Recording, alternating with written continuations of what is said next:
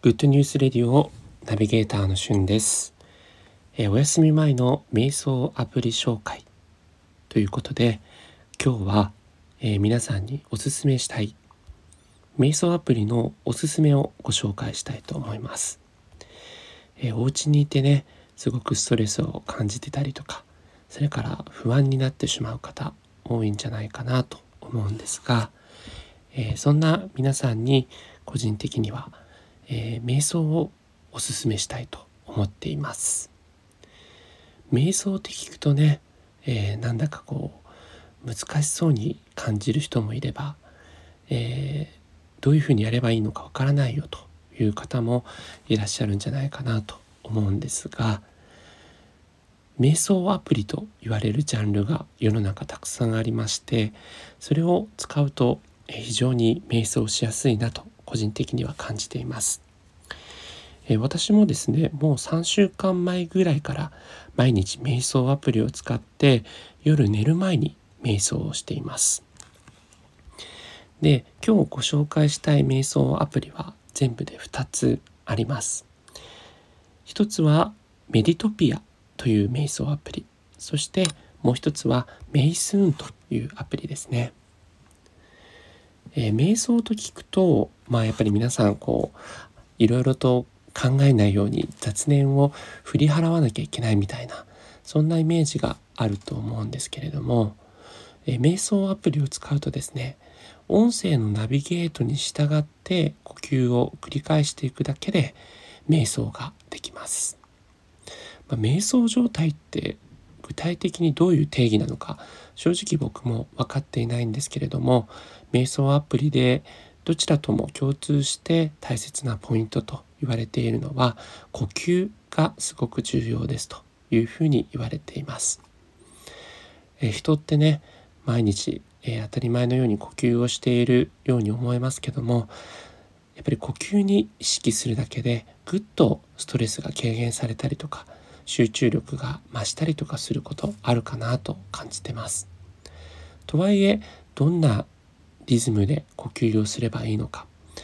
えー、どういうところを意識して呼吸をすればいいのかそういったことってこうじゃあやってみてくださいと言われてもなかなかできづらいですよね。でそんな時に瞑想アプリだとプロの瞑想トレーナーといいますかそういった方たちがえー、瞑想をする上での重要なことを音声ナビゲートで伝えてくれます。アプリを起動してその音声ナビゲートを聞いてそれに従ってやっていくうちに自然とですね瞑想状態に陥るかなというふうに思っています。で僕なんかはえー、座ってやることもあれば横になりながら瞑想アプリもうそれこそベッドに入ってあミニさんこんばんは、えー、ベッドに横になって瞑想をすることもあるんですけれども横になって瞑想をしてしまうと、えー、結構寝てしまう可能性が高いですねあファットマンさんこんばんは今、えー、おすすめの瞑想アプリについてご紹介させていただいています私からご紹介したいのがメメドトピアという瞑想アプリですね。メディトピア。はい。そしてメイスーンという2つの瞑想アプリを、えー、私は愛用しています。メディトピアという瞑想アプリの方はこちらは、え、有料プランを紹介されることもあるんですけども今の期間特別なのか、えー、いろんなプログラムが無料で聞けます。女性の、えナビゲーターによってですね声に従って呼吸をしていったりとかそれから、え、頭の中が雑念が振り払われるようないろんな声を投げかけてくれるので自然とそれに耳を傾けてるうちに集中して瞑想状態に陥ることができます。そしてもう一つのメイスーンというアプリの方はこちらラバというホットスタジオを運営している会社さんの作成したアプリなんですけれども、えいろんな瞑想カテゴリーが、えありまして例えば朝元気になりたい時とかリラックスしたい時それからお休み前お昼寝の時といったいろんな、え自分の気分や状態に合わせて、え瞑想を選ぶことができます。こちらもですね今、えー、非常にですね特別期間中なのか無料で視聴するプログラムも数多くありますので是非、えー、この2つのアプリをまずはダウンロードしていただければなと思っています。あモッピーさんこんばんは。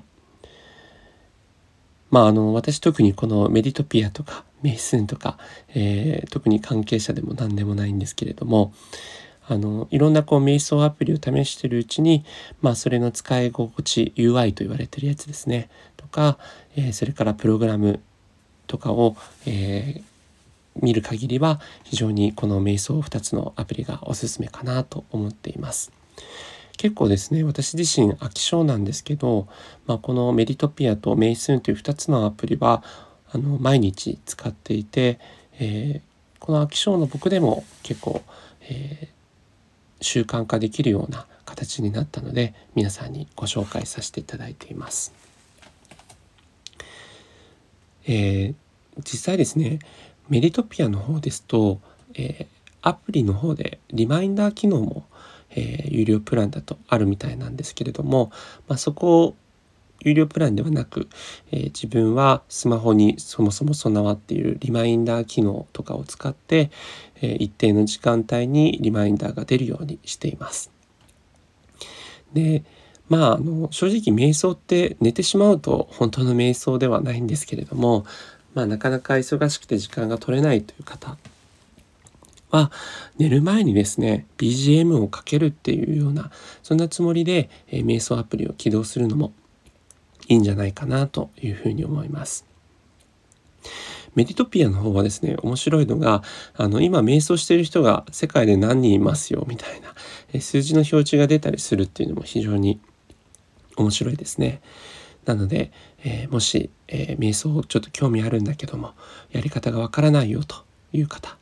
えー、ぜひその辺りあの皆さんに、えー、おすすめしたい2つのアプリ使っていただければなと思います。えー、他の皆さんももしおすすめのアプリとありましたらそのあたりご紹介いただければ嬉しいなと思っています、えー、コメントとかレターをお待ちしておりますのでよろしくお願いします。お休み前の瞑想アプリご紹介させていただきました。